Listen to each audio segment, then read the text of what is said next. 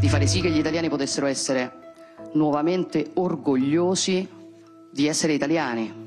Ja, Giorgia Meloni will, dass die Menschen in Italien wieder stolz sein können auf ihr Land. Was bedeutet das denn dann für die EU? Und wir sprechen über Friedrich Merz bzw. über seine umstrittenen Aussagen. Denn wenn Bild TV schon keinen Faktencheck macht, dann machen wir es halt selbst.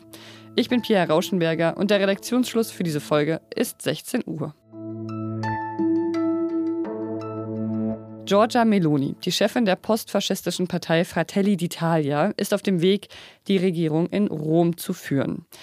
Der bisherige Chef der Regierung ist Mario Draghi und der war ein großer EU-Befürworter. Und Italien ist ja eins der Gründungsländer der EU. Und wenn jetzt aber eine Skeptikerin an der Spitze dieses Landes steht, dann wird sich ja sicher was auf EU-Ebene verändern. Darüber spreche ich jetzt mit Matthias Krupa, der Zeitkorrespondent in Frankreich ist, aber lange aus Brüssel über EU-Politik geschrieben hat. Hallo Matthias. Hallo Pia. Ich habe ja eben gesagt, Meloni sei EU-Skeptikerin. Gleichzeitig hat sie sich im Wahlkampf mit EU-kritischen Aussagen eher zurückgehalten. Aber sie will nationales Recht über EU-Recht stellen und das ist ja wieder eher eine EU-ferne Position. Wie würdest du denn ihre Position zur EU beschreiben? Ja, die verschiedenen Worte, die du jetzt benutzt hast, EU-skeptisch, EU-kritisch, zeigen schon so ein bisschen die Malaise, in der man ist. Die ehrliche Antwort würde lauten, man weiß es nicht so genau. Was man weiß, ist, wo die Partei herkommt, wo sie selber herkommt, aus einer eben in der Tat äh, von einer Position, die die EU eher abgelehnt hat.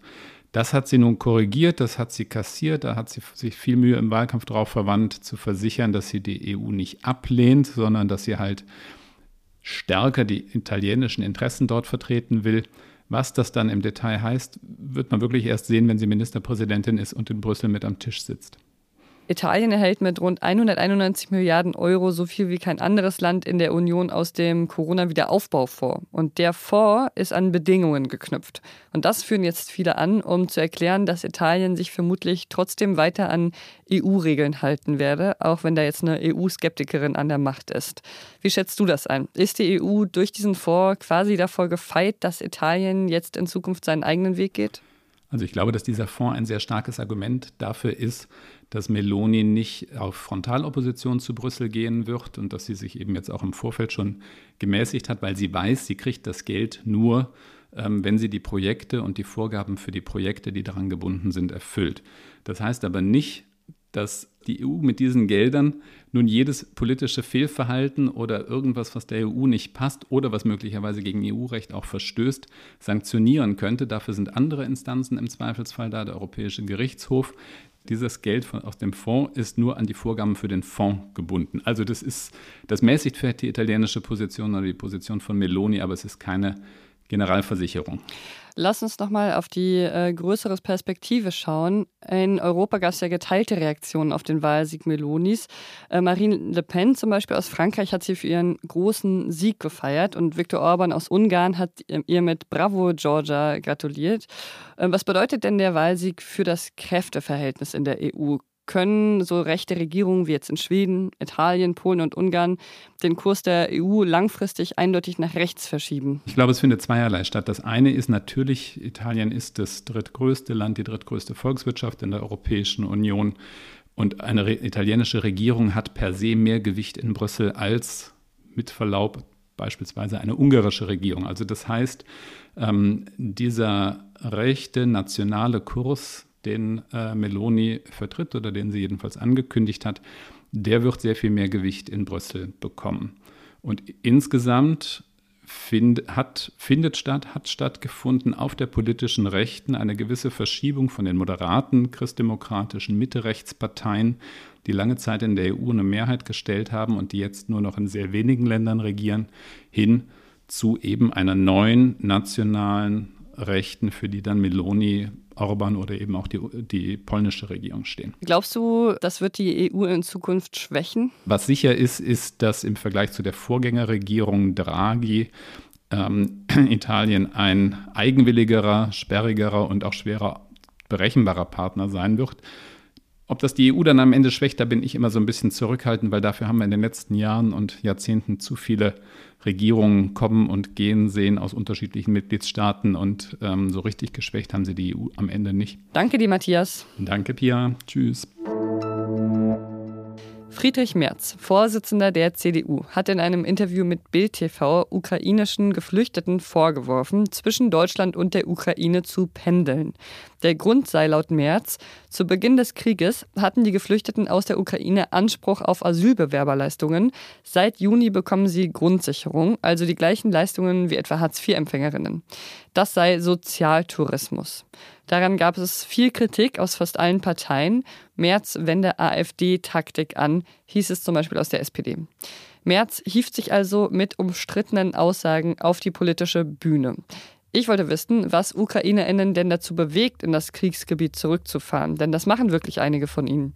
Und dafür habe ich mit Christian Vorn gesprochen. Er ist Redakteur im Ressort Politik, Wirtschaft und Gesellschaft und recherchiert seit Kriegsbeginn intensiv zum Thema Ukraine, auch in der Ukraine. Das sind ganz unterschiedliche Gründe, hängt auch ein bisschen von der jeweiligen Jahreszeit ab, wann ich es erlebt habe. Aber vor allem ist es nicht so, dass Menschen dauerhaft dorthin zurückkehren, sondern ganz oft ist es so, dass Menschen, die aus äh, Regionen geflohen sind, die jetzt befreit oder friedlicher oder zumindest sicherer sind, dass die da einfach persönliche Sachen abholen oder einfach auch nach vielen Monaten der Abwesenheit mal ihre Ehemänner, die nicht ausreisen dürfen, wieder besuchen wollen. Also hat Merz da einfach mal so einen kleinen rechtspopulistischen Rant vom Stapel gelassen, ohne wirkliche Grundlage, oder wie schätzt du das ein?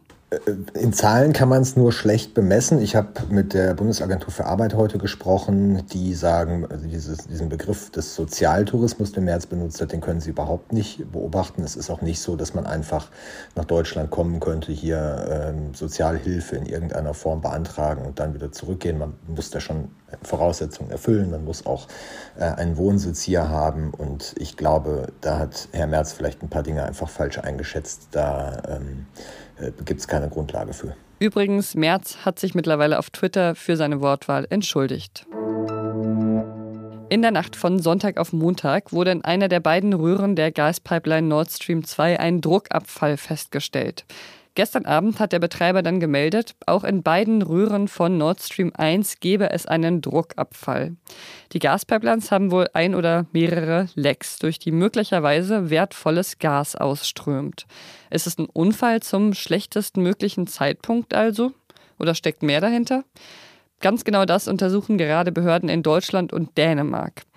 Sie schließen bisher Sabotage nicht aus. Sollte es sich um einen Anschlag handeln, würde angesichts des technischen Aufwands eigentlich nur ein staatlicher Akteur in Frage kommen, heißt es aus Sicherheitskreisen. Was noch?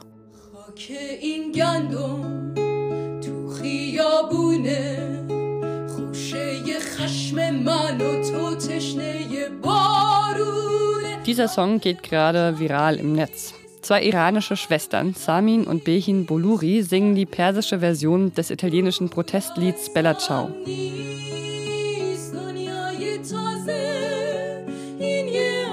Das Lied ist schon über 100 Jahre alt und wurde ja im Zweiten Weltkrieg bekannt, als damals italienische Partisanen das Lied sangen, die gegen Hitler und Mussolini gekämpft haben.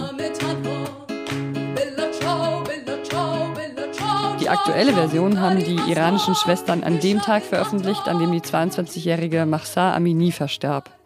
Seitdem bekommen sie natürlich viel Aufmerksamkeit und jetzt nach der Wahl der Postfaschistin Giorgia Meloni in Italien wirkt das Lied ja sogar noch mal aktueller. Ja, hoffentlich hilft es den Protestierenden im Iran. Die gehen dort immer weiter auf die Straße und währenddessen sperrt das iranische Regime rigoros Inhalte im Internet. Das war's für heute mit Was jetzt? Morgen klärt meine Kollegin Konstanze Keins hier, wie der Gaspreisdeckel funktionieren soll. Ich hatte heute nach meinem Urlaub einen ziemlich entspannten ersten Podcast-Tag, weil mir unsere Hospitantin Lynn Tran so gut geholfen hat. Vielen Dank dafür. Falls Sie auch mal Danke sagen wollen, schreiben Sie uns gerne an wasjetzt.zeit.de. Und auch für Kritik sind wir natürlich empfänglich. Ich bin Pierre Rauschenberger. Machen Sie es gut. Und weil ich selbst nicht mehr so genau wusste, habe ich jetzt mal kurz nachgeschaut wie der deutsche Text von Bella Ciao eigentlich ist. Der Anfang jetzt nur eines Morgens in aller Frühe, Bella Ciao, Bella Ciao, Bella Ciao, Ciao, Ciao, eines Morgens in aller Frühe trafen wir auf unseren Feind.